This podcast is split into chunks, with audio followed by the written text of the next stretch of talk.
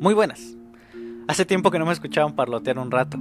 Desgraciadamente no pude terminar ningún juego mientras tanto, y si no pude hacerlo fue por falta de tiempo.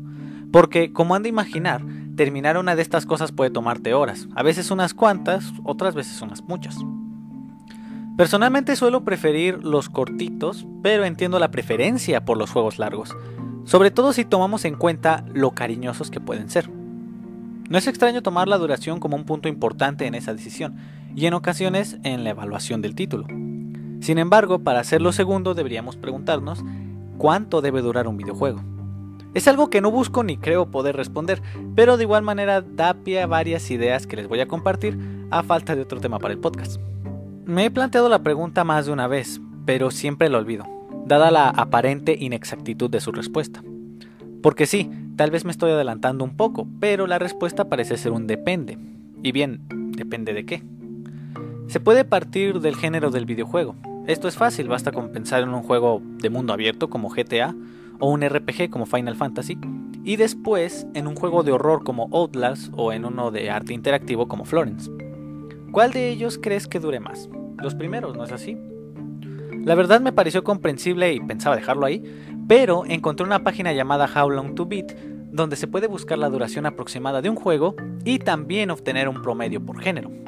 Así puede verse que, por ejemplo, los de arte interactivo, arcade y beat'em up no llegan a las 10 horas, mientras los de mundo abierto y RPG superan las 30 con facilidad.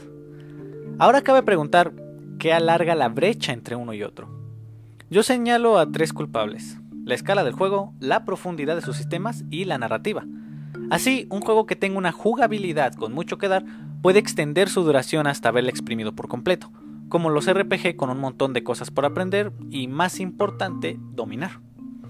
Por otro lado, la narrativa puede ser un factor determinante, ya que consume y guía una buena parte de las horas de juego en muchos casos. Además, debe llegar a una conclusión, limitando entonces la duración de la aventura. Ambos factores convergen en la escala del tiempo, en cuán grande se está haciendo la aventura. Y no es alargar por alargar, hay que pensar cuánto tiempo podrás mantener interesado al jugador, cuánto tiempo podrás mantener las sensaciones del juego, lo que despierta o al menos busca provocar el juego.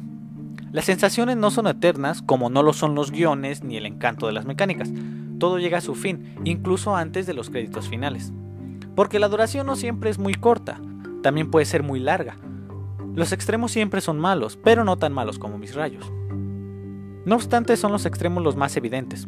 En otros casos me resulta difícil discernir cuánto más o cuánto menos debió durar la obra, porque entonces tendría que responder cuánto debería durar un videojuego. Esto ha sido todo por hoy.